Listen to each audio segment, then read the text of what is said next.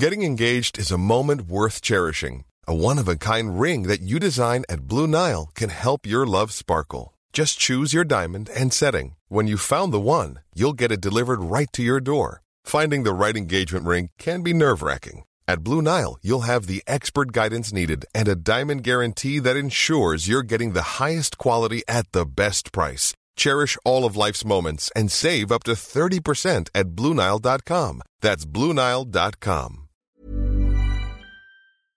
Vous le savez, le Rendez-vous Tech est entièrement financé par ses auditeurs. Pour en savoir plus et devenir patriote vous-même, rendez-vous sur patreon.com slash rdvtech. Bonjour à tous et bienvenue sur le Rendez-vous Tech, l'émission qui explore et qui vous résume de manière compréhensible toute l'actualité tech, internet et gadgets.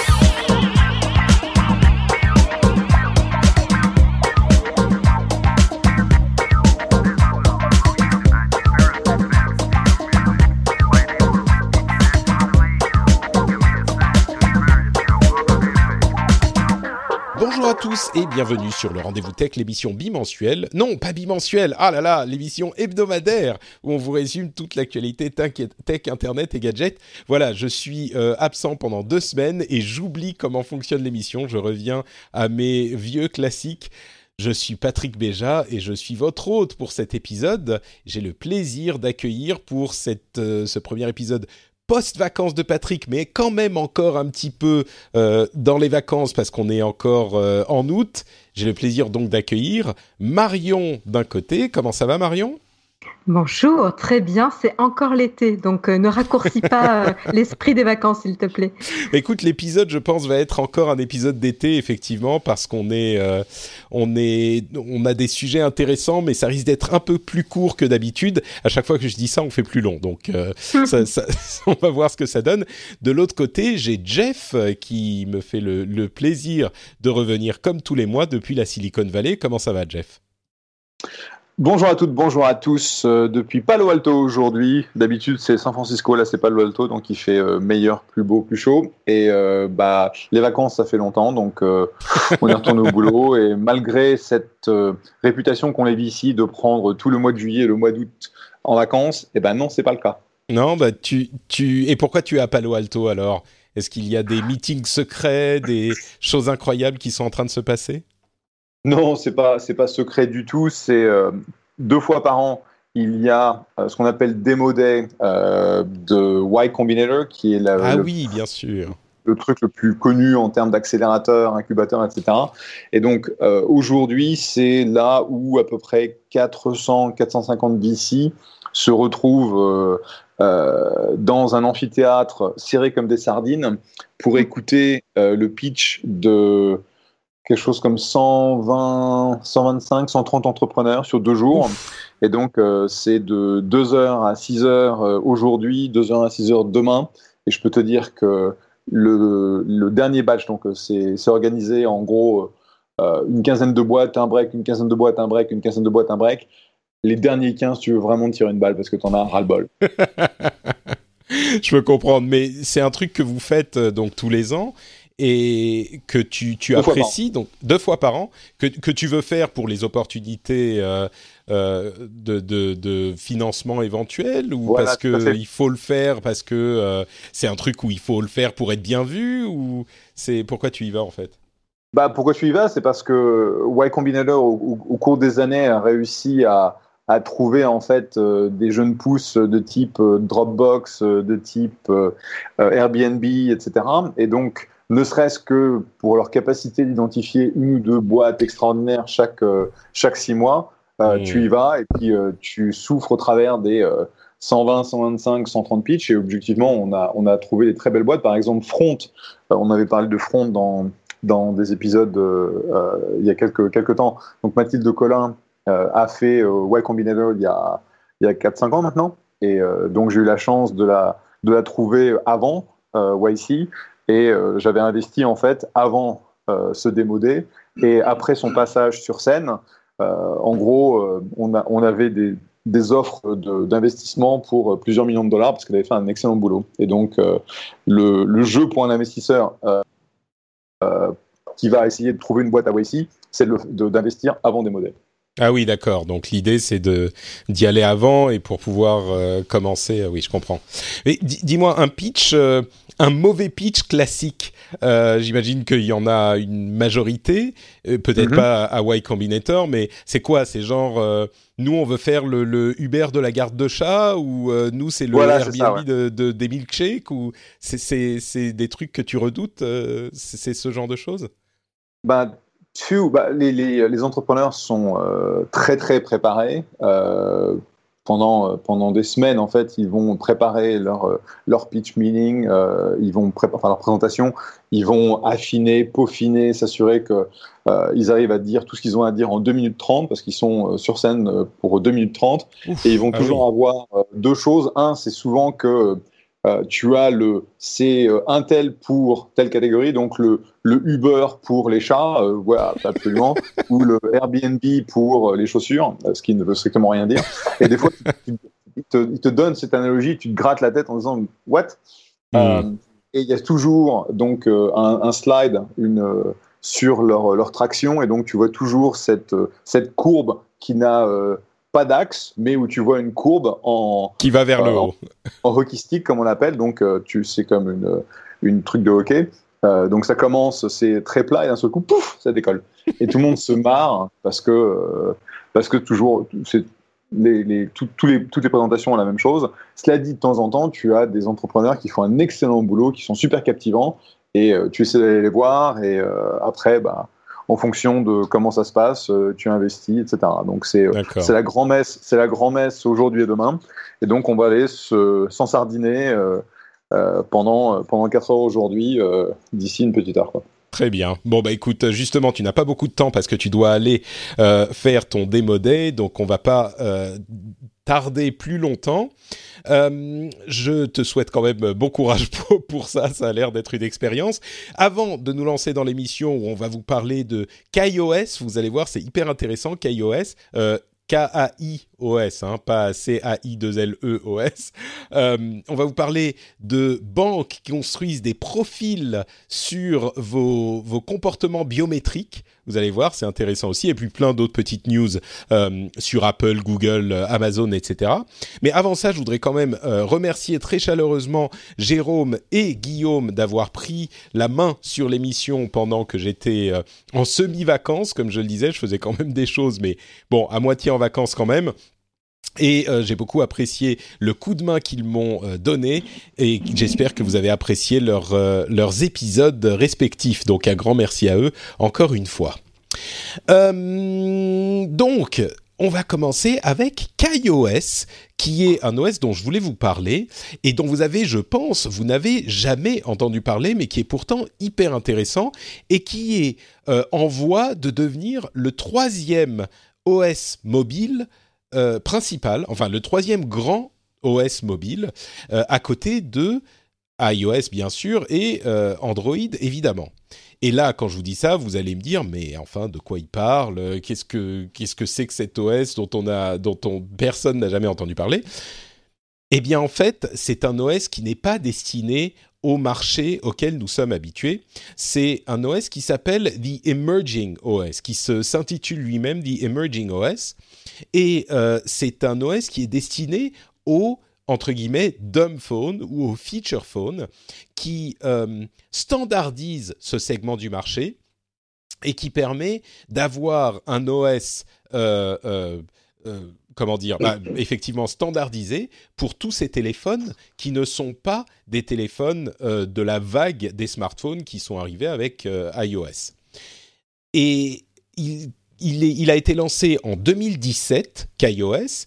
Il, euh, il a déjà 15% de part de marché en Inde, devant iOS. Il est surtout euh, installé en Inde et en Afrique.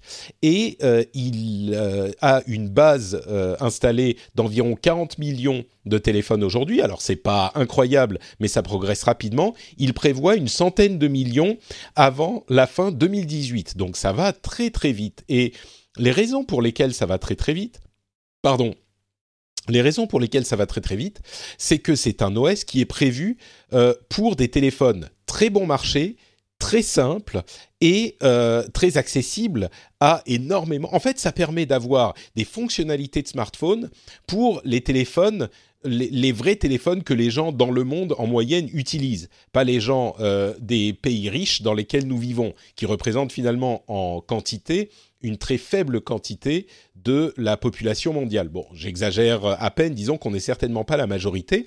La majorité euh, de la population n'a pas les moyens de se payer un téléphone. On parle même pas de téléphone Android bon marché, entre guillemets, à 200 ou 300 euros. Là, les téléphones dont on parle, ils coûtent entre, allez, en moyenne autour de 50 euh, euros, quelque chose comme ça. Donc, c'est un, un OS qui est prévu vraiment pour des téléphones très très très bon marché. Il y a même un téléphone en Inde qui est vendu par l'opérateur Jio, qui s'appelle le Phone, qui est vendu pour 22 dollars américains. Donc c'est vraiment une somme euh, très très faible. Alors la manière dont il fonctionne cet OS, c'est qu'il est basé sur Firefox OS, qui a été abandonné il y a déjà deux ans, si je ne m'abuse, et qui était euh, vraiment centré sur les applications web. Et l'OS était open sourcé, et donc, euh, KaiOS l'a pris et en a fait quelque chose de pas tout à fait open source, euh, ce qui est bon, euh, ce, qui est, de bonne guerre. Ils l'ont forqué en quelque sorte. je ne sais pas si c'est... Oui, enfin bon, ils doivent avoir un département légal qui gère ces choses-là, mais il est basé sur des web apps. Donc, le développement pour cette OS est extrêmement simple et il y a plein de trucs malins pour réduire les coûts ils ont un store dans lequel ils n'acceptent que certaines applications pour s'assurer qu'il y a quand même une standardisation de leurs appareils. Ils sont, comme je le disais, très bon marché parce que ils n'ont pas besoin de touchscreen, ils n'ont pas besoin d'écran tactile, qui est la partie du téléphone qui est la plus euh, chère à acheter ou à fabriquer ils ont des claviers, vous savez, les claviers téléphoniques classiques, euh, qui sont les claviers avec euh, les claviers de téléphone avec neuf, euh, les neuf chiffres, etc. Ils peuvent fonctionner sur 256 mégas de RAM, donc vraiment pas grand chose. C'est pas beaucoup, hein. Vraiment pas grand chose. C'est le, Nokia 8810, vous savez, le téléphone banane de Matrix qui est ressorti récemment en version un petit peu modernisée. Et eh ben, il tourne sous KaiOS. Et l'autre grosse astuce qui, euh, qui est assez maligne, c'est qu'il supporte la 4G, ce qui a priori est un peu plus cher que de supporter la 3G, mais les opérateurs sont hyper contents de cette fonctionnalité parce que s'ils passent tout le monde à la 4G, la 4G avec Voice over LTE, c'est-à-dire la voix en 4G, ce qui n'était pas euh, possible jusqu'à il n'y a pas si longtemps, en fait, la, la, voix, la 4G était utilisée pour la data, mais la voix euh, repassait sur la 2G ou la 3G. maintenant, les, la possibilité existe et il y a y a des téléphones qui peuvent faire ça. Et donc les opérateurs poussent vachement ce type de téléphone pour pouvoir à terme euh, ne plus s'occuper de leur réseau, ne plus maintenir leur réseau 2G et 3G et pouvoir euh, se concentrer sur la 4G et la 5G à terme bien sûr. Et évidemment, euh, avec ce type d'appareil, ils peuvent vendre des forfaits de données, alors très bon marché, à quelques dollars par mois. On parle de euh, genre 50 cents ou 2 dollars, 3 dollars, 2 dollars et demi, quelque chose comme ça. Euh, mais ils peuvent vendre de la data en plus du, du, du, du, téléphone et du service classique. Donc, il y a énormément de bons côtés pour KaiOS. Je vais vous parler d'autres choses aussi dans un instant, de de l'investissement de Google qui a investi un petit peu d'argent dans KaiOS. Euh, mais je vais déjà euh, vous, vous demander qu'on discute un petit peu de tout ça. Et je vais préciser que euh, il y a une vidéo qui est très bien faite sur le sujet de la chaîne Tech Altar qui parle de KaiOS euh, que je vous encourage à aller regarder si vous vous en voulez un petit peu plus. C'est une vidéo en anglais, mais euh, qui est vraiment très bien faite sur tous ces sujets. Donc déjà tous ces, ces trucs-là, est-ce que là on tient enfin notre troisième OS euh, euh, mobile euh, qui viendrait d'un endroit qu'on n'imaginait pas forcément, quoi. je vais, poser la question peut-être à, Jeff. Je ne sais pas si tu as un œil sur les pays en voie de développement ou sur les opportunités qu'il peut, peut y avoir là-bas ou la manière dont ils se développent, mais est-ce que tu penses que le troisième OS pourrait venir de cette partie du marché? Ça a du sens quand tu, quand tu réfléchis bien, puisque c'est la course aujourd'hui à la fonctionnalité entre euh, iOS et Android, et c'est forcément euh, basé sur des plateformes euh, matérielles qui sont qui ont, plein de fonctionnalités. et puis c'est un peu, enfin c'est pas étonnant. J'avais pas entendu parler de KaiOS. Même Mais personne, hein, il est sorti il y a un an, un an et demi à peine, ouais. Même si je me rappelle avoir euh, vu en passant les, le tour de Series que Google euh, a été le lead, donc ils ont, ils ont quand même investi de 22 millions. Bon, pour Google, c'est rien, mais 22 millions, c'est quand même pas mal pour le premier tour de, de la boîte. C'est un Français qui, qui j'apprends à propos de KaiOS au fur et à mesure. Donc Sébastien Cotteville, euh, qui est un mec qui a beaucoup d'expérience dans le monde des telcos, il était chez euh, Alcatel pendant un bout de temps avant d'être le CEO. Euh, nous, on n'aurait pas regardé parce que la boîte, a priori, lui, il est basé à Hong Kong, même si le développement a l'air d'être basé à San Diego. La, la, grosse question, c'est quelles sont les économies que tu peux avoir en tant que développeur de l'OS, sachant que ce sont des téléphones qui n'ont pas beaucoup de fonctionnalités, qui sont, qui sont peu chers. Euh, puisqu'on sait que euh, Google ne fait pas d'argent sur, euh, sur Android, mais par contre, ils, ils ont énormément de, de revenus sur la partie search. D'accord? Bien sûr. Donc, c'est assez, c'est assez fascinant qu'ils arrivent à développer quelque chose de, de, smart, entre guillemets, pour les feature phones. ça a du sens. Est-ce que ça peut vraiment être une grosse boîte indépendante avant que Google les rachète? Google s'est déjà positionné euh, dans le capital avec cet investissement. Ah, donc tu penses qu'ils ont euh, une, bon, un investissement déjà qui est important à la base, mais peut-être pour se dire si on voit que ça décolle, bah, on peut les récupérer euh, relativement facilement. Quoi. Voilà, et ça peut être ça peut être Google, ça peut être Facebook, ça peut être. Enfin, c'est intéressant. Mais tu penses que quelqu'un va les racheter? Tu te dis, c'est pas un truc qui va rester. Hmm, d'accord. Non. D'accord. Bah, c'est mon métier, c'est ce que je fais. C'est tu, tu, tu, tu, vois quelque chose, tu le développes, et puis au, bout d'un moment, soit tu penses que c'est une, boîte indépendante, et à ce moment-là, tu la mets, tu la sur les marchés publics, euh, soit tu pars du principe que euh, quelqu'un va mettre en place toutes les ressources d'engineering, euh, de marketing, de distribution pour que l'OS soit vraiment distribué partout. Et je pense que c'est difficile, étant donné le, les ressources limitées que tu vas avoir pour euh, bah, faire tout ça, euh, que ça reste indépendant. Donc mm. ça ne m'étonnerait absolument pas que d'ici 2, 3, 4 ans, quelqu'un les, quelqu'un les rachète. Bah, on peut imaginer par exemple que Facebook se dise bah on veut notre propre OS peut-être, surtout s'il est concentré sur les marchés en voie de développement, encore que bon, voilà, tout à fait. C'est exactement pour ça que j'ai pensé mm. à Facebook, c'est que ce sont des marchés qui sont super importants pour, pour la boîte en termes de développement et euh, ils sont limités en fait à la pénétration d'Android et d'iOS aujourd'hui et donc euh, ce serait pas forcément une ce serait pas forcément une idiotie quoi. Hmm. D'ailleurs l'investissement qu'a fait Google euh, il y a une raison qui est assez intéressante c'est que contrairement à ce qu'on pourrait penser les assistants vocaux sont très importants sur KaiOS parce que d'une part c'est compliqué de taper avec le clavier T3 machin et il y a des gens enfin c'est pas hyper pratique et puis, il y a beaucoup euh, d'utilisateurs qui sont illettrés, enfin qui ne savent pas lire et écrire, euh, et donc avoir un assistant vocal est beaucoup plus euh, facile à utiliser que d'essayer, surtout en Inde où la plupart des gens parlent anglais, c'est beaucoup plus facile que de, enfin ça aide, ça rend beaucoup service aux gens qui peuvent pas utiliser leur téléphone en, en, plein et faire de recherche autrement. Donc évidemment, Google avec Google Assistant est très intéressé par ce type de, fonctionnalités. Euh, je sais que c'est quand même euh, assez loin de nous tous ces, types d'appareils, mais Marion, est-ce que ça te parle qu'iOS? Est-ce que tu le vois euh, devenir important ou plus important à l'avenir ou qu'est-ce que tu en penses?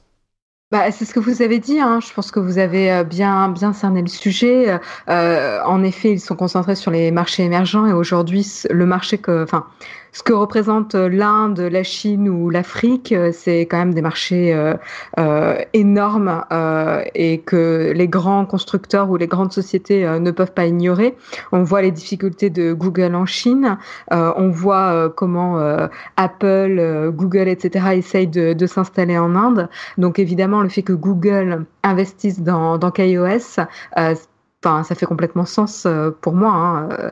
C'est et, là où ça devient hyper intéressant, à mon sens, c'est que euh, les, OS qu'on a aujourd'hui, euh, que ça soit Android ou iOS, ils peuvent faire des appareils relativement simples, mais ils peuvent pas descendre au type d'appareil que fait qu'iOS. Et il y a toute cette partie de la population, comme tu le dis très justement, Marion, il y a la Chine. On pense souvent aux iPhones en Chine qui se vendent beaucoup, mais au-delà de Shanghai, Shenzhen, etc., la Chine est évidemment immense et il y a énormément, une grande partie de sa population qui peut pas se payer ce type d'appareil.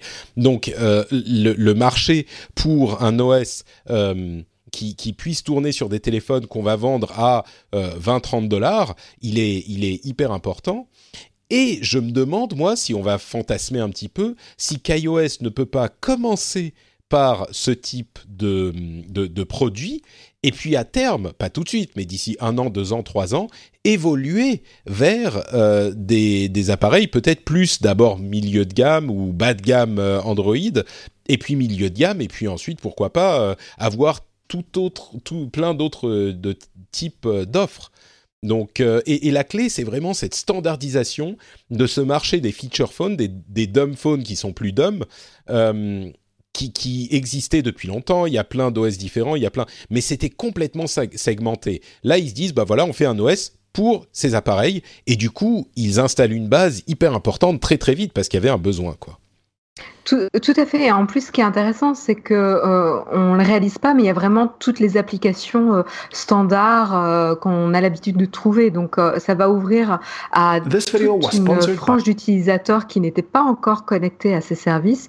ça va ouvrir bah, tous les services que nous on utilise aujourd'hui, et ça va représenter donc des nouveaux utilisateurs pour pour toute cette plateforme, quoi. Ouais.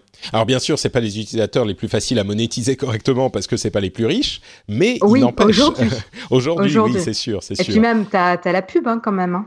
Mmh, c'est certain, oui. Et puis non, mais oui, aujourd'hui, c'est que c'est comme les, c'est comme euh, le Coca. Il faut le vendre aux enfants quand ils sont encore jeunes, parce que comme ça, ils continuent à en acheter quand ils sont. Enfin, il faut leur en donner envie quand ils sont encore jeunes, parce que comme ça, ils en achètent quand ils peuvent se, quand ils ont de l'argent. Donc, euh... bah, tu, imagines, tu, tu, commences avec ton premier smartphone. Je pense que euh, moi, un de mes premiers smartphones, c'était le 3310. C'était pas le premier, mais c'était un, un, des premiers. Et on a toujours un souvenir un petit peu euh, ému, de, Voilà, tout à fait. Et donc, du coup, on a un affect euh, lié à Nokia. Et, euh, et du coup, ça, c'est assez fort aussi pour une image de marque. Mm. Donc, s'ils arrivent à avoir ça avec, avec le marché indien, chinois, africain, ça peut fidéliser aussi dans les années à venir. Après, bon, là, c'est trop tôt pour le dire. On, s'emballe un peu, mais, mais ça peut être intéressant. Mm. Bon, donc voilà pour KaiOS, K-A-I-O-S, comme ça vous saurez maintenant. Voilà, maintenant vous saurez. Euh, un autre sujet que je voulais évoquer rapidement, c'est euh, une méthode des banques pour combattre la fraude, euh, qui en fait, ils analysent votre comportement biométrique, euh, enfin, ils ont des, biométriques sur votre comportement à partir de votre comportement euh, sur votre téléphone portable ou sur, enfin, principalement sur le téléphone portable, mais aussi sur les sites, c'est-à-dire la manière dont vous bougez la souris, la manière dont vous tapez les, sur le téléphone portable, la manière dont vous, dont vous swipez, dont vous tapez sur l'écran, etc. Et ils construisent un profil personnel sur vous. Et si quelqu'un d'autre ensuite réussit à s'introduire sur votre compte et euh, fait, fait, des opérations, mais avec un autre profil, un autre type de comportement qui est inhabituel, euh, eh bien, ils vont, ça va peut-être euh, lever une alerte et ils vont dire, oula, euh, une seconde avant de, confirmer ce transfert, on va demander la confirmation par un autre biais, par un coup de téléphone ou par un truc, parce que là, il y a un truc louche. Et ce type de méthode existe depuis longtemps pour les paiements par carte bleue et les paiements avec les banques. Vous savez qu'ils utilisent des trucs du genre, si vous faites un achat à Paris avec une carte bleue et que euh, trois heures plus tard vous faites un achat en Chine, et ben là il y a un petit truc euh, qui fait clic dans le système des banques et ils vont pas forcément autoriser le, système euh, tout de suite et ils vont demander une confirmation ou ils vont bloquer la carte bleue, etc. Donc là c'est un petit peu la même chose mais avec la construction d'un profil sur votre utilisation de l'appareil et ça m'a un petit peu, je dirais presque fait flipper parce que oui pour les fraudes c'est très bien mais imaginez qu'on puisse, parce que ça c'est un truc qu'on sait que les humains manipule la souris et le clavier de manière différente d'un ordinateur. D'ailleurs, il y a ces petits, ces petits checkbox pour dire je ne suis pas un robot quand vous remplissez un formulaire. Et le simple fait de cliquer sur la euh, boîte à cocher, euh, eh bien, vous le faites d'une manière qui est différente de celle d'un robot. Donc ça, on le savait. Mais le fait que chaque personne a peut-être une manière de manipuler la souris ou de euh, taper et swiper différente, du coup, ça ouvre la porte, non pas à toutes les fenêtres, mais ça ouvre la porte à un profil qui n'est même plus juste un profil Facebook ou Dieu sait quoi. C'est presque une, une je dirais, une identité numérique que vous ne pouvez pas effacer si, et je suis sûr que les sociétés de d'adtech, euh, de publicité s'intéressent à ce genre de choses, on pourrait construire un profil sur vous qui est presque aussi personnel que votre empreinte digitale à la limite. Ah, ah tu euh. parles d'empreinte, mais c'est ça, c'est une empreinte de comportement euh, euh Empreinte comportementale en fait. Ouais, exactement. Ouais. Et donc ça, c'est assez problématique en fait ça, ça, me fait flipper ou il faut, il faut flipper, il faut commencer à, avoir peur. Jeff, toi qui suis les startups euh, un petit peu partout, est-ce que tu as déjà entendu parler de ce genre de choses? Est-ce que ça serait même éthique de se dire on fait un... Pardon, comment tu l'as appelé Marion? C'était très bien. Euh, euh, une empreinte comportementale. ouais. L'empreinte comportementale, ouais. ouais. Bah, tu, tu sais qu'on a, on a, on a eu des discussions sur tout ce qui est euh, la privacy, sur tous ces, euh, ces, habilités que les, euh, la fraude, en gros, c'est toujours une, une, course entre les malfaiteurs et les boîtes de sécurité. Donc, si, tu, si ça peut éviter de détecter, enfin, si ça permet de détecter que tu t'es fait hacker et que ton compte en banque est en péril, euh, personnellement, ça me gêne absolument pas de, ça, de dire euh, c'est bien moi. Et euh, aujourd'hui, ah bah ça on est d'accord. Pour protéger ton compte en banque, ça, ça c'est sûr. Mais la question se pose quand ça devient un, profil pour te servir de, de, de la pub, quoi. Ou bah, même, euh, même pire, hein. c'est-à-dire que, encore une fois, là, il s'agit d'analyser les mouvements euh, et les interactions qu'un utilisateur a avec un service ou une plateforme via des clics, via la navigation, via du touch. Et ça, ça peut donner des signaux qui, qui, vont, euh, dans, qui vont taper dans le domaine de la santé. Euh, et être mmh. ensuite c'est ce qu'ils disent d'ailleurs dans l'article j'ai vu euh, qui peuvent mettre à disposition de tierces parties euh, et donc là, ça peut identifier des, problèmes de santé que, qui pourraient influencer euh, des tierces parties, des, offres d'assurance, de, santé, de couverture, euh, etc. Ouais, ça c'est le fantasme ou le, la peur qui revient toujours aux États-Unis, c'est cette histoire d'assurance qui va changer en fonction des données que vous allez avoir. Oui, c'est c'est. Hmm. C'est vrai que si, tu as deux choses. Un, c'est est-ce que ce sont des technologies qui permettent de valider que c'est bien toi? Donc on, a une idée de la personne et on valide juste que c'est bien la même personne basée sur les aspects comportementaux mmh. Ou est-ce que la signature que tu crées en fonction de tes mouvements est suffisamment euh, différente des autres personnes pour que euh, ça te permette d'identifier que c'est moi Jeff et c'est pas Patrick. Et c'est là où en fait ça me paraît un peu. Enfin, ça fait des années que des boîtes essayent de trouver un moyen de... De se débarrasser du mot de passe, tu veux dire? bah, Pas forcément se débarrasser du mot de passe, mais de trouver un, autre mécanisme euh, qui permet en fait de, de loguer les gens ou de, de confirmer leur identité. Donc euh, effectivement, si imagine quelqu'un commence à avoir un, un, peu de tremblement parce que malheureusement ils ont le Parkinson ou quelque chose comme ça, effectivement, si les boîtes le détectent euh, même avant que ce soit euh, identifié de façon clinique, euh, ça, pourrait, ça pourrait effectivement changer les, les, premiums pour l'assurance et, tout et tout. mais comme, comme, comme on l'a vu avec GDPR, à partir du moment où tu vas attaquer l'aspect personnalisation, il y aura de la législation qui, qui le, couvrira. La, la grosse question, c'est qu'est-ce qui se passe entre maintenant et le moment où ça va se passer? Ouais, ouais, c'est. Tout à fait. Ouais. Euh, ok, tu, tu, voulais conclure Marion ou j'avance?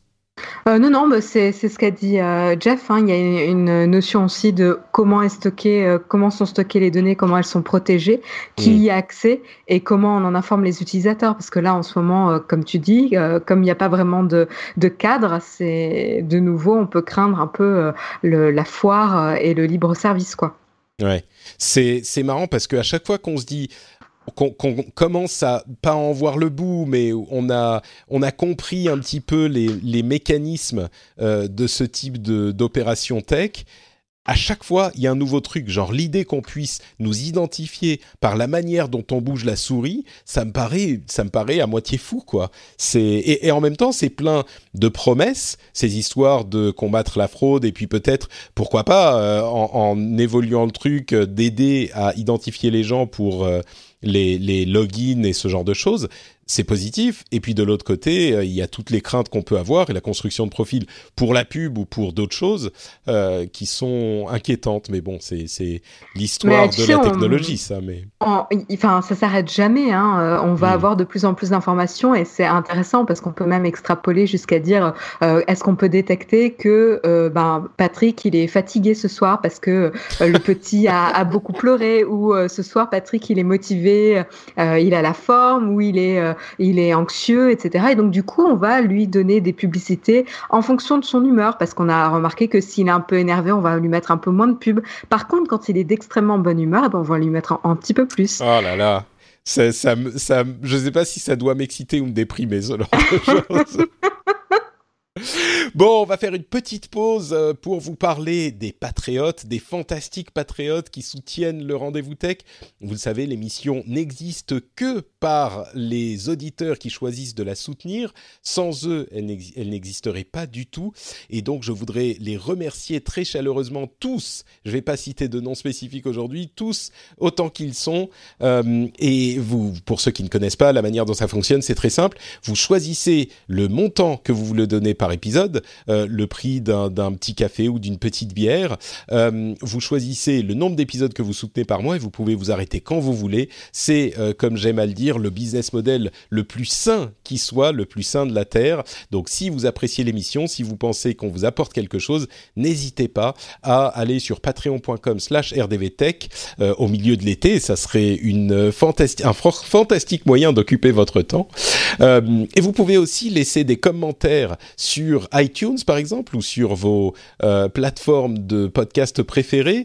Euh, je vais lire très rapidement ceux de David76 et de Zib euh, qui ont dit respectivement super, un podcast que j'écoute depuis plusieurs mois maintenant. Patrick et les personnes dont il a le chic de savoir s'entourer sont très souvent pertinentes et sur leurs analyses.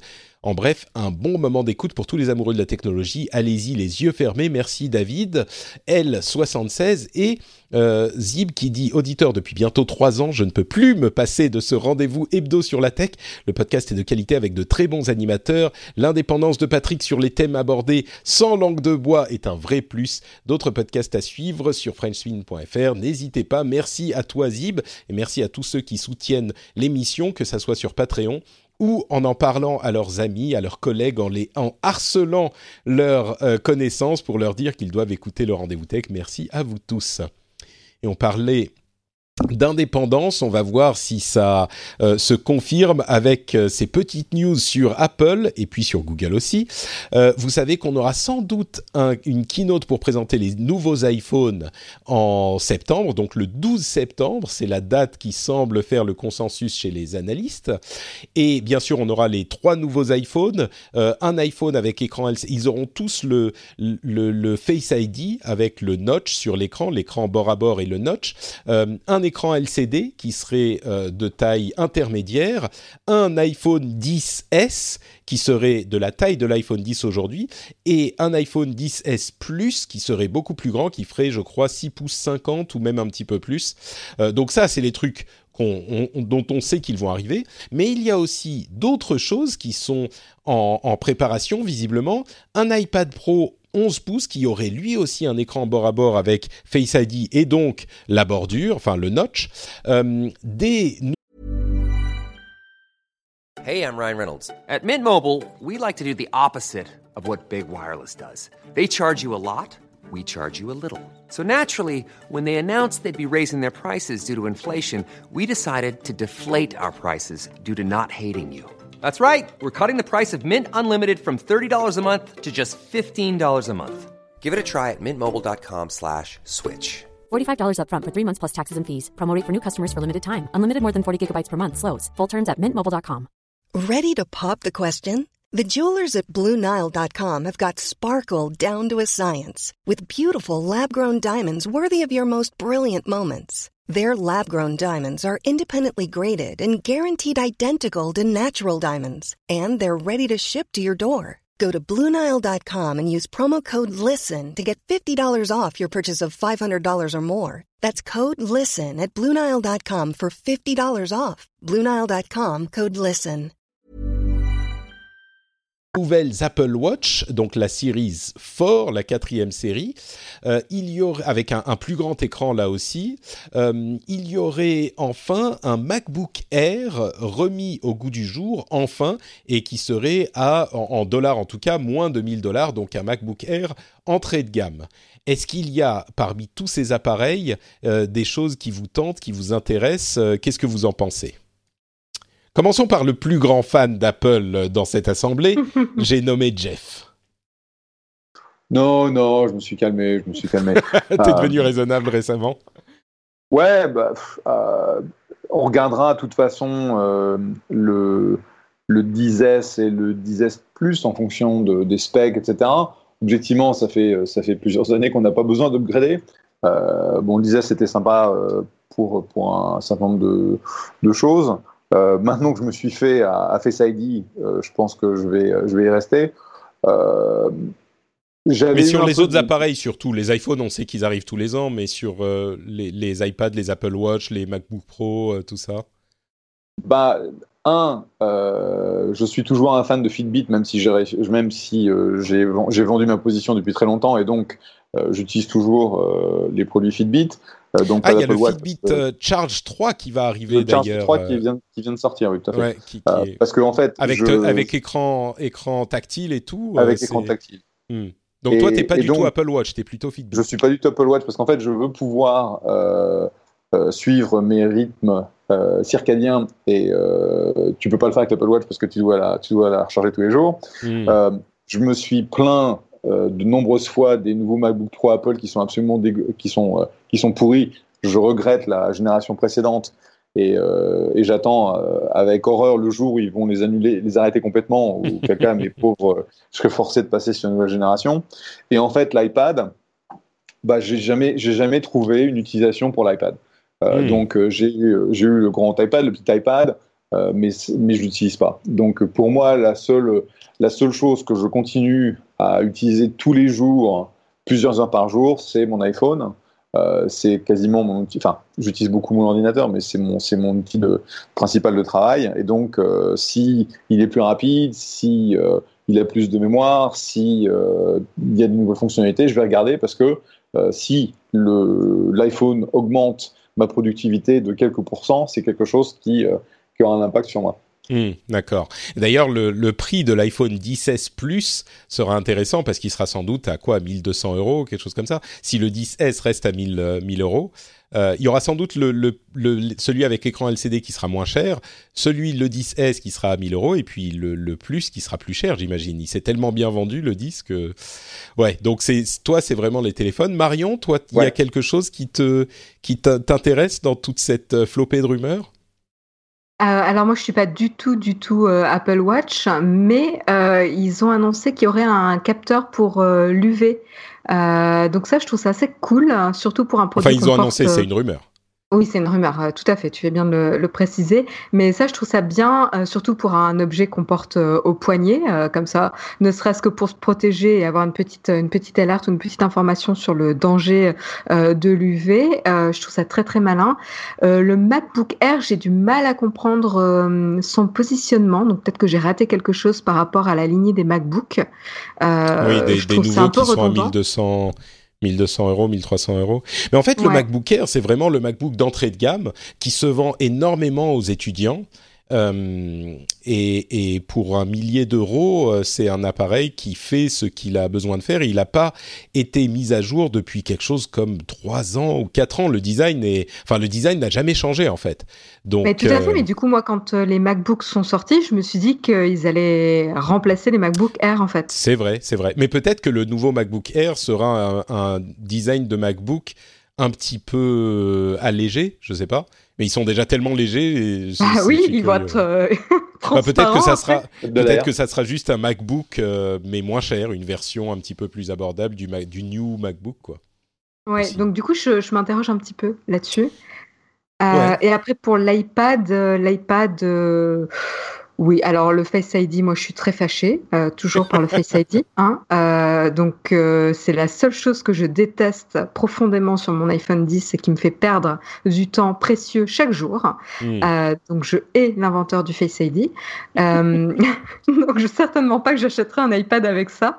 Euh, surtout que pour moi, l'iPad, ça reste un, un écran secondaire. J'arrive pas du tout à, à- à être productive avec l'iPad. C'est vraiment pour de la détente, pour du divertissement euh, en seconde screen. C'est tout. Euh, et puis, puis voilà, je crois que c'est tout. Alors une autre rumeur, c'est euh, les stylets, le Apple Pencil, qui serait compatible avec les nouveaux euh, iPhone 10, donc iPhone 10s, et peut-être qu'il y aurait un, stylet de petite taille, mais en même temps où le mettre. euh, c'est tellement antinomique avec l'utilisation de l'iPhone, ça me paraîtrait un petit peu bizarre quand même où le, le mettre, l'attacher. Enfin, il faudrait une, une caisse, une comment dire, une caisse, pas une caisse, une un étui spécial, enfin, ça serait juste bizarre. Donc ces rumeurs, je ne sais pas ce qu'elles valent. Euh, moi, c'est les l'Apple Watch que j'attends parce que même si je l'utilise pas beaucoup, j'aime bien la mettre de temps en temps et j'ai encore mon Apple Watch, la toute première. Donc ça fait genre, euh, je sais pas, 4 ans, euh, quelque chose comme ça. Donc je me dis 4 ou 5 ans, je me dis au bout de 5 ans, je peux peut-être en acheter une autre. Bon, on verra. Parce que j'utilise de temps en temps et a une petite utilité gadgetique, on va dire. Donc là, tu cherches une excuse pour acheter gros, la nouvelle version de l'Apple Watch. Je cherche une excuse pour Que acheter quelque chose, que pour acheter quelque chose euh, dans, dans, dans cette euh, à cette keynote d'Apple. Il faut bien que je peux pas rentrer dans un Tu magasin sais- et ne sais, ressortir avec rien. Apple, Apple a déjà passé le, le, le trillion de dollars, euh, donc 1000 milliards de dollars. En Ils termes ont de pas besoin cap. de moi, c'est ça? Ils n'ont peut-être pas besoin que tu dépenses euh, des sous euh, euh, si durement gagnés grâce à nos patriotes C'est Euh, vrai, c'est vrai. Pour une Sinon, Apple tu peux Watch. changer de, de bracelet d'Apple Watch. Hein. Oui, mais c'est juste qu'elle elle commence à être sérieusement vieille la mienne. Donc euh, bon, Oui. on verra, on verra. Ah, Il veut changer, il veut changer sa, son Apple Watch parce que ça fait trop longtemps qu'il l'a et puis voilà, c'est tout. C'est Alors ça. la question Mais- c'est est-ce que est-ce qu'ils ont augmenté la, la durée de vie de la batterie sur ce sur celle-là ou pas? Ah bah non, non, ils vont augmenter la taille de l'écran, donc ils vont rester à une journée, euh, un peu plus d'une journée, deux journées si t'es si tu l'utilises pas beaucoup. Donc euh, Mais c'est une blague, c'est une blague. Comment comment comment, Bah, tu c'est- peux, comment tu peux comment tu peux regarder un truc et te dire ah bah ça va pas durer la journée. Franchement, euh, déjà euh, moi ça dure cinq jours et je suis pas content. Ah. Bah, clairement, c'est pas, c'est pas, elle est pas faite pour toi, ça c'est certain. Moi, je l'utilise en fait, c'est tout bête, mais c'est, c'est une sorte de couteau suisse. Euh, j'utilise même le, le dans la dans la maison de campagne, comme il fait nuit euh, en, en, en, en hiver, il fait nuit et il fait très noir dans la grande maison. Donc euh, et pour pas ré- réveiller le petit, tout ça, je l'utilise en en, euh, en en lampe torche en fait. C'est, c'est tout con, hein, mais bon, ça fait Oui, cher la lampe torche, vous allez me torche, dire. Ça coûte pas grand chose. Hein. Non, mais c'est sûr. Enfin, mais c'est- je- pas gadget que avec pour son ça. poignet. Non, euh, mais c'est ça. Mais, mais je l'utilise pas que pour ça. Mais euh, c'est l'un, des- c'est le Ok, genre de donc, truc. donc ça c'est l'utilisation principale. Ok, c'est quoi l'utilisation numéro 2 Lampe torche, Allez, ça. on va voir parce que je, je te parie ce que tu veux que en gros pour 30 dollars, tu arrives à acheter les 4 ou 5 trucs pour lesquels tu utilises ta- ton Apple Watch Non, je suis et en plus d'accord. t'as pas besoin Non, de mais charger. Jeff, t'as t'as rien compris, ça ne sera jamais aussi compact que l'Apple Watch. Il ne C'est peut ça. pas transporter Non, non, en même temps une lampe torche, une calculette, euh, et je ne sais quoi d'autre. Des, euh, des, pour- des, euh, comment, des, des timers, euh, tu vois, des alarmes, tout ça. Et, et est-ce que euh, la l'autre solution que tu pourrais me proposer, Jeff, est-ce que elle aurait un logo de pomme dessus? Non. Donc voilà, c'est bien le problème. Ça- Non, ça, mais je veux dire- te- je peux t'aider, hein, Patrick, hein, je peux te dessiner. hein. T'es designeuse, c'est ça. Mais euh, non, mais au- au-delà de ça, il y a aussi l'aspect euh, simplement l'envie de mettre une montre au poignet. Euh, qui est, j'ai pas envie de la voir tous les jours, mais de temps en temps, c'est c'est juste, euh, bah, comme tout le monde le dit, c'est un, un, un petit bijou quoi, un, un- l'aspect bijou qui joue aussi. À ce moment-là, tu t'achètes une belle montre pour euh, 50 à 100 dollars et puis euh, si Non, mais je veux pas. comme ça, tu peux en acheter plusieurs. Mais je veux pas une belle montre. Je veux une montre tech qui soit un truc de geek, qui me fasse euh, ma, ma ma lampe torche en même temps, tu vois. Mais oui, mon Geekounet, pas de problème. c'est bien résumé. Bon. parlons de Google un petit peu, qui euh, serait en train de préparer le lancement de son euh, enceinte connectée avec écran, comme le Echo Spot, je crois, il s'appelle comme ça. Euh, juste pour dire que moi, je ne trouve toujours pas d'utilité à toutes ces enceintes connectées. J'en parlais sur Twitter il y a quelques jours et j'ai l'impression que les gens les utilisent pour mettre des timers, mettre de la musique et euh, avoir leur briefing du matin. Ah, t'as oublié un usage très important là, Patrick. Ah oui bah, écoutez le rendez-vous tech. Ah euh, sur, Chez Google, je crois qu'on peut, je suis pas sûr qu'on puisse chez Amazon. Je voulais faire une, une skill avec quelqu'un qui sait faire ça et euh, j'ai pas eu le temps de m'en occuper. Alors en tout cas, nous, on a été euh, contacté par quelqu'un qui avait acheté un Amazon EcoSpot et qui nous dit alors, vous avez un skill pour le Techscope de Naotech là, que je puisse écouter? Et on lui a dit bah non, non. Il fait bon, bah alors je vais bosser dessus. Ah, bon, bah, oui. c'est gentil ça. On n'a pas encore une nouvelle, hein, mais. Euh, ouais. Non, mais moi, il y a, quelqu'un effectivement qui a fait ça pour un autre podcasteur que je connais et je voudrais m'en occuper pour faire ça pour le rendez-vous tech aussi. Mais bon, vu l'utilisation que j'en ai moi-même, je suis... Bon, enfin bref, donc Google va arriver avec Google Home avec écran.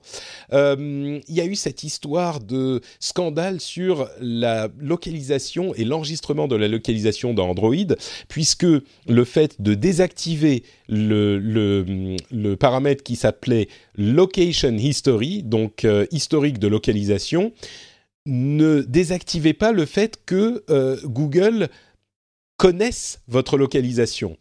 Et pour moi, c'est un petit peu comment dire, une tempête dans un verre d'eau parce que Évidemment, si vous désactivez l'historique de localisation, ça veut dire qu'il ne va pas enregistrer votre localisation euh, euh, euh, forcément. Mais par contre, il a bien sûr besoin de votre localisation pour euh, que vous utilisiez pour plan, par exemple, pour, pour, pour, vous localiser sur un plan. Quand vous lancez une application de plan, bah forcément, il va avoir besoin de savoir où vous êtes. Donc, la, la, manière dont c'était décrit dans les paramètres était peut-être pas 100% juste, donc ils ont corrigé un petit peu ça, mais voilà, ça a, petit, ça a fait un petit un mini scandale la semaine dernière, donc je voulais l'évoquer j'ai pas l'impression que c'était non plus la fin du monde, quoi. Je sais pas si ça vous a marqué, mais bon, voilà. pour moi, c'était pas incroyable. Euh, bon, visiblement pas. Donc, parlons de Google en Chine. Euh, en fait, c'était un, il y a quelques années de ça, il y a une dizaine d'années, euh, Google a annoncé qu'il quittait la Chine pour des raisons vraiment éthiques ils avaient dit qu'ils ne voulaient pas livrer des informations sur les dissidents, euh, pardon, euh, que leur demandaient les autorités chinoises. Donc ils ont quitté la Chine et ils opéraient depuis Hong Kong, bien sûr. Et là, on a des rumeurs persistantes depuis plusieurs semaines selon lesquelles Google serait en train de préparer une version de son moteur de recherche qui euh, pourrait être compatible avec les besoins et les désirs de, du gouvernement chinois. Et on a appris récemment, là, il y a quelques jours, que euh, Sergey Brin n'était même pas au courant. Euh, donc Sergey Brin qui gère Alphabet et qui a évidemment... Enfin, je ne sais pas exactement quelle est la structure entre Sergey et Larry Page mais bien sûr, ils sont euh, à la tête du conglomérat. Et euh, en 2010, ils étaient partis, notamment parce que Sergey Brin, qui a des origines russes, est très sensible à la question de euh, des régimes politiques qui viennent demander des informations à, un petit peu tout le monde. Donc, en même temps, le marché chinois est tellement énorme, on peut se dire bon, c'est bien, enfin c'est bien d'avoir euh, ce, genre de principe, mais est-ce que c'est vraiment le boulot d'une société euh, privée de, décider avec qui euh, il est acceptable de faire du, du, business ou pas? Enfin, est-ce que Google aurait raison de revenir en Chine ou pas? Je vais poser la question à, Jeff, parce que tu n'as plus que quelques minutes avec nous pour aller écouter tous tes, tous tes pitchs toute l'après-midi. Est-ce que ça serait compréhensible ou est-ce qu'ils ont fait une, ils ont pris une décision euh, éthique à laquelle ils devraient se tenir? Je pense que le problème, c'est que l'importance de la Chine au, niveau de l'internet mondial a énormément, s'est énormément euh, développé depuis euh, quelques années. On voit aujourd'hui le, le nombre de boîtes chinoises qui sont dans le top, top 100 des, des boîtes Internet mondiales.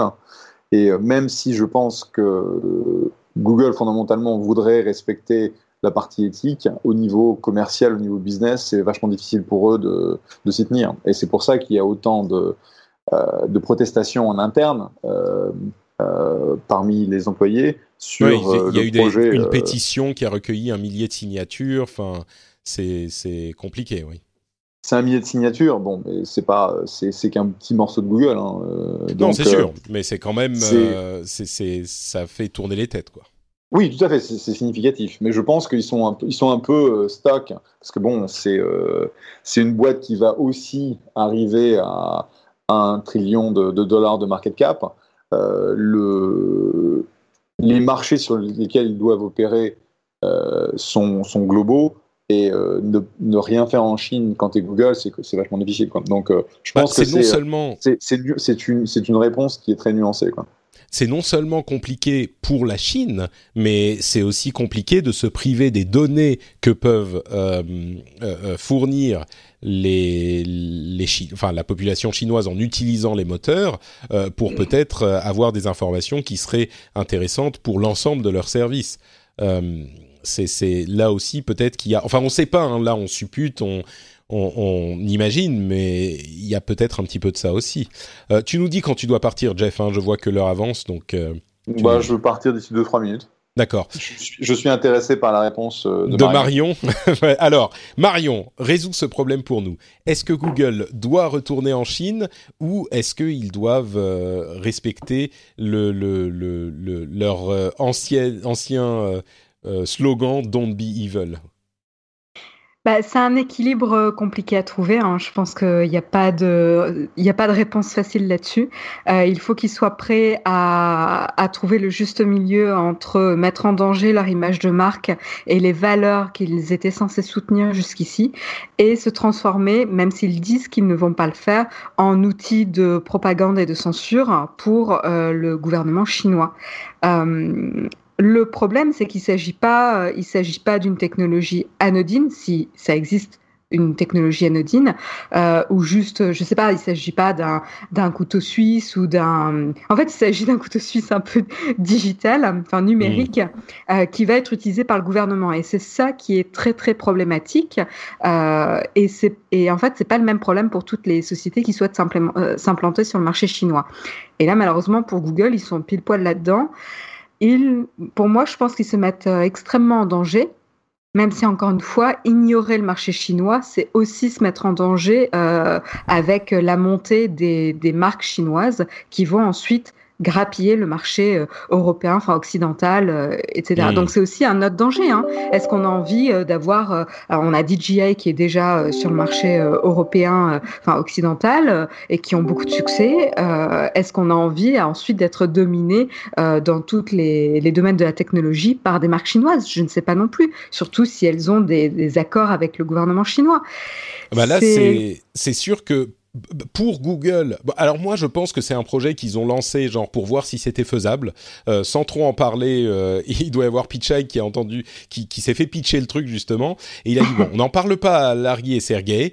Développe-le dans ton coin, on verra ce que ça donne une fois que ça sera fait et si c'est implémentable. Pour le moment, on voit juste ce que ça donne. Mais évidemment, au départ, tu te dis, on va juste créer un moteur de recherche qui va censurer les résultats dont ne veut pas le gouvernement chinois. Ok, bon, le, le, le dommage est minimal, mais évidemment, à terme, euh, Google, s'ils se lancent sur le marché chinois, ils vont pas se limiter au moteur de recherche. Il va y avoir tous leurs services, Google Docs, euh, enfin tous les tous les euh, services qui permettent d'avoir des, enfin, Gmail, etc. Et bien sûr que le gouvernement chinois va aller les voir, il va leur taper à la porte. Euh, Eh, on voudrait les infos sur un tel, on voudrait les infos sur un tel. On a vu que le gouvernement chinois était en train d'établir un registre des Ouïghours. Je sais pas si vous avez vu ça, mais ils ont un- carrément un registre de toutes ces euh, minorités ethniques euh, musulmanes qui est en rébellion depuis. Enfin, il y a toute une répression, c'est horrible. Mais et en plus, le gouvernement chinois exige que les serveurs de ces sociétés technologiques soient sur le En sol. Euh, voilà. Bah oui. Et, et Apple a récemment amené ses serveurs des services euh, iCloud des ressortissants chinois sur le sol chinois pour que le gouvernement y ait accès physiquement et puis qu'il puisse leur imposer les, les, les backdoors qu'ils veulent, etc. Donc évidemment que Google s'expose aussi à ce genre de choses. D'un autre côté, Google a intérêt à ce que euh, à avoir ces données et puis commercialement c'est intéressant. Et est-ce qu'on peut pas se dire euh, un peu d'internet bien foutu et peut-être en essayant de euh, pousser un petit peu le bouchon par rapport au gouvernement chinois de temps en temps quand on peut, est-ce que c'est pas mieux que rien du tout, que les laisser entre guillemets dans le noir et de n'avoir que des moteurs de recherche entièrement chinois, des trucs comme Alibaba, etc. Euh, entièrement chinois, qui sont entièrement contre ou Baidu, oui, tout à fait, qui sont mm. beaucoup plus peut-être, ou je sais pas, mais j'imagine plus facilement contrôlables par le gouvernement chinois. Et enfin, dernier point que je voulais faire, est-ce que c'est le rôle de Google? On peut dire oui, mais le rôle de Google et de ces sociétés de dire, bah tel pays nous on veut pas bosser avec, tel pays on veut bien, tel pays on veut pas. Il y a des euh, des, des vétos, enfin je sais plus comment le terme ne me vient pas, mais des bans, euh, des trade bans qui sont instaurés par des pays quand on estime que, par exemple, tel pays euh, euh, est euh, sponsor du terrorisme, je dis n'importe quoi, ou ne respecte pas les droits de l'homme, eh ben, on met le gouvernement, donc le représentant du peuple, dit vous, société de notre pays, vous n'avez pas le droit de travailler avec tel pays parce qu'on estime qu'ils vont trop loin. Bon, c'est le rôle des, gouvernements. Donc, est-ce que c'est le rôle non plus aussi de Google? Est-ce que justement on n'est pas dans cette pas fierté, mais cette euh, hubris. Euh, euh, oui, c'est de la fierté, enfin de l'excès de fierté, de se dire bah nous on va décider qu'est-ce qui est bien, qu'est-ce qui est pas bien, qui est plus vraiment à la mode aujourd'hui dans la tech. Donc je sais pas, j'ai pas de réponse simple à ça non plus. Je suis comme vous. Je pense pas. Je pense pas qu'il s'agit d'une question euh, de, de, fierté.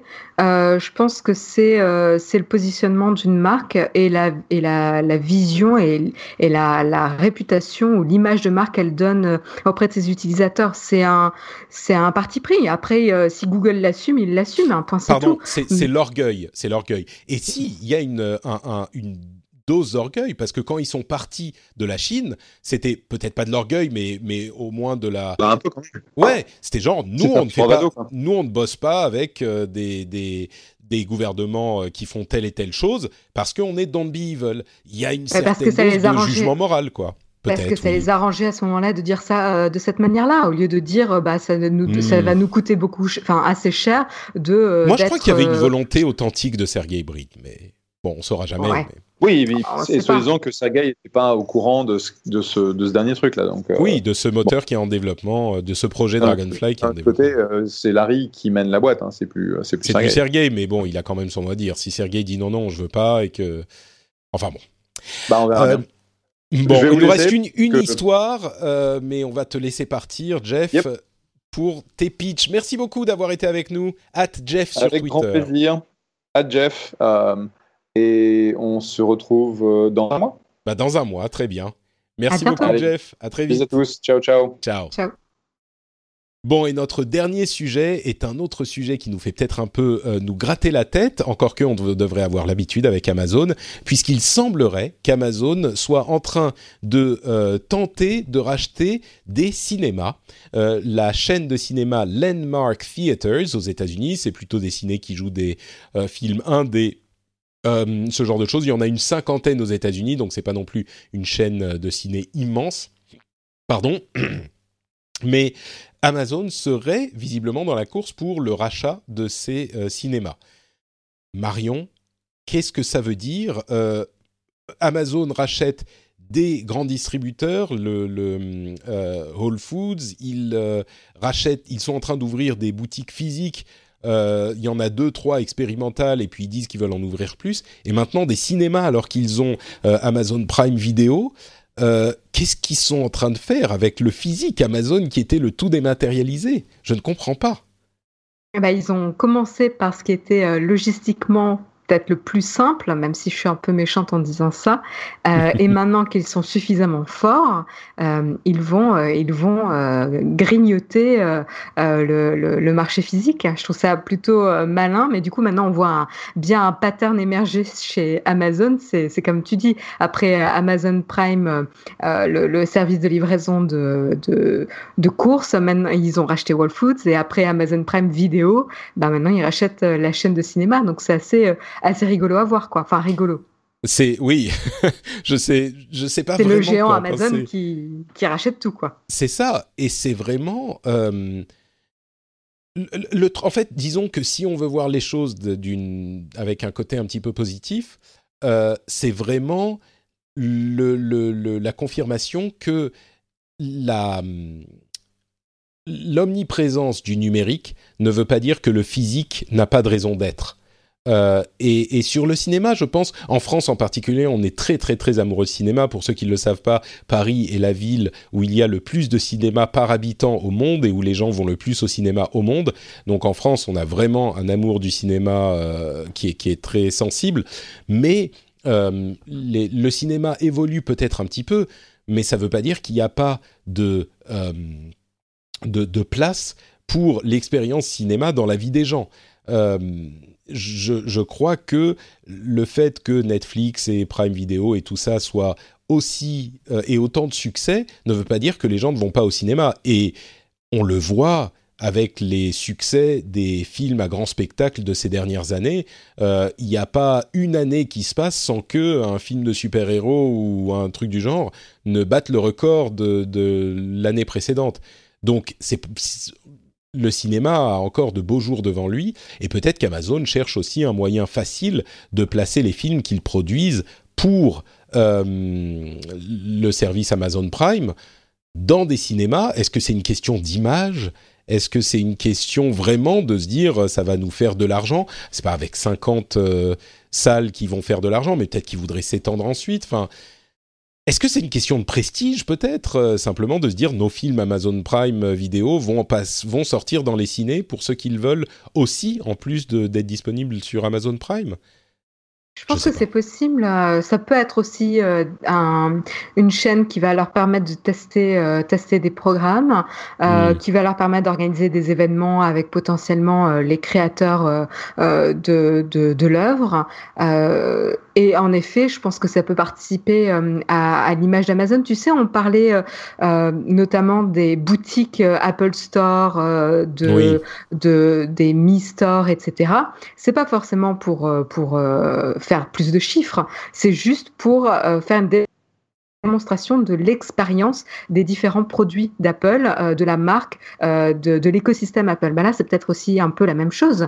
en se faisant un nom sur, ces, sur cette chaîne de cinéma, en associant l'image d'Amazon, ben on va associer euh, Amazon à, euh, à des, des films indés euh, bien produits qui sortent des blockbusters de super-héros qu'on voit à longueur de journée au cinéma, parce que l'expérience de pour cinéma notre plus grand plaisir. T'as oublié de dire pour notre plus grand plaisir. Pour notre plus grand plaisir et divertissement, je vais dire, mais l'expérience du cinéma ne se limite pas évidemment à ça, et heureusement. ah, t'es bien parisienne, toi. Ah non, mais alors là, moi j'adore aller voir des films de super-héros au cinéma. Hein. Alors là, il n'y a pas de souci. Ça va, ça, ok. On peut continuer. J'arrête de t'interrompre parce que tu as dit ça. Ok, ça va. non, mais je pense que, comme tu le disais, c'est, c'est un peu euh, similaire à ce que Apple fait avec ses Apple Store, où ils vont euh, se servir de leur boutique pour asseoir leur image de marque, créer une hmm. expérience autour de la marque. Ben là, c'est peut-être la même chose. Ils veulent associer Amazon à peut-être une image un peu plus indé, même s'il reste euh, accessible au grand public. Tu vois, ils ont quand même racheté Whole Foods. Je veux dire, Whole Foods, c'est quand même pas le supermarché du coin. Hmm. donc, tu vois, c'est un peu le truc bobo quand même. Ouais. ouais, voilà, complètement même. Non, c'est vrai, il y a une valeur euh, euh, tangible en fait à ces choses-là. Et je crois que euh, l'intérêt pour Amazon de, sortir un petit peu du numérique ou d'avoir des tentacules qui sortent du monde numérique pour se s'ancrer dans le monde physique et dans le monde tangible ça ça peut être c'est un, moyen de rendre leur présence sensible aux gens aux, vrais gens en fait. Et c'est vrai que euh, d'une part c'est important et puis d'autre part euh, peut-être qu'il y a une petite, euh, un petit élément de waouh bah on peut le faire, ça va nous coûter combien Quelques dizaines de millions, peut-être une centaine. Bon, ok, vas-y prends-le, tu le passes dans le bilan de ce, de ce trimestre, et puis c'est bon, ça passera. Bon, je savais pas quoi faire cet été. Bon, allez, on va racheter une petite chaîne de cinéma. Ça va m'occuper pendant deux mois. C'est ça, c'est ça. Et on verra ce que ça donne. Bon, bah très bien. Voilà pour euh, notre épisode, euh, notre épisode d'été. Merci beaucoup euh, d'avoir été avec avec nous, j'allais dire, mais avec moi, Marion. si les auditeurs veulent retrouver un petit peu plus de ton activité internetienne et s'ils ont une âme musicale et artistique, je dirais, pour t'orienter un petit peu, où est-ce qu'ils peuvent te retrouver? Euh, ils peuvent évidemment me retrouver sur mon blog de musique euh, wildsession.fr ou même euh, le, compte Twitter du même nom. sinon, vous pouvez me suivre sur Aisea Design également. Et le lien sera dans les notes de l'émission. Merci beaucoup Marion et bien sûr Naotech TV aussi aussi. Euh, pour ma part, c'est Note Patrick sur euh, Twitter, Facebook et Instagram.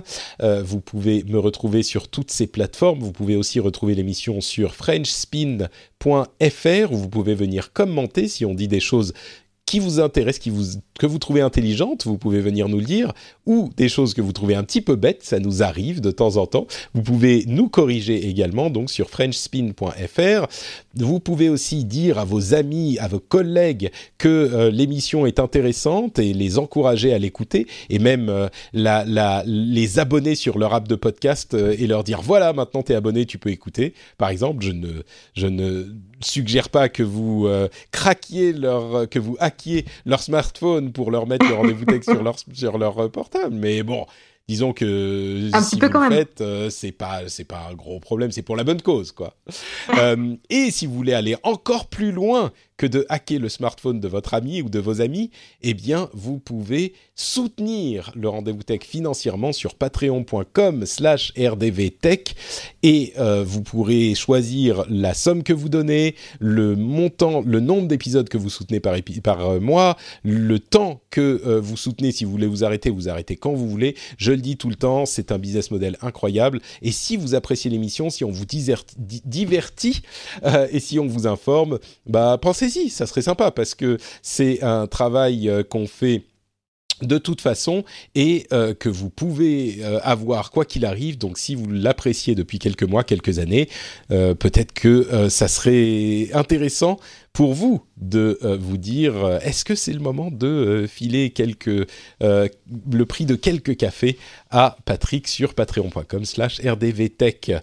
Voilà, ça va être tout pour nous aujourd'hui. Le prochain épisode, je risque, ça, ça va être un peu compliqué parce qu'on va être en vadrouille avec le petit euh, en train de voyager. Euh, d'ailleurs, entre parenthèses, euh, il y a le, rendez-vous, le rendez-vous live, le vrai rendez-vous l'IRL, le 26 au Corcoran du Sacré-Cœur. Les informations sont sur les le site frenchspin.fr. Oui, tu, tu, y seras, Marion euh, Ah bah oui, venez, ça va être ah, sympa. Cool, ça va être très sympa. Donc le dimanche 26 à 14h, oui, c'est ça, je ne dis pas de bêtises.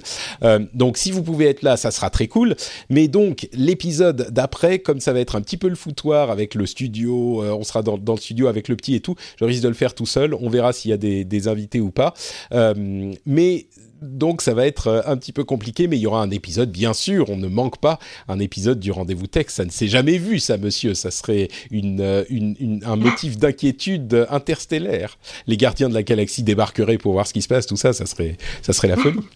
Donc voilà, on vous remercie en tout cas de nous avoir écoutés. Merci beaucoup, euh, Marion, d'avoir été avec moi. Merci à Jeff qui nous a laissé un petit peu tôt. À Jeff, comme on le disait sur Twitter. On vous fait des grosses bises et on vous donne rendez-vous dans une semaine pour nouvel épisode. Ciao à tous. Ciao, à bientôt.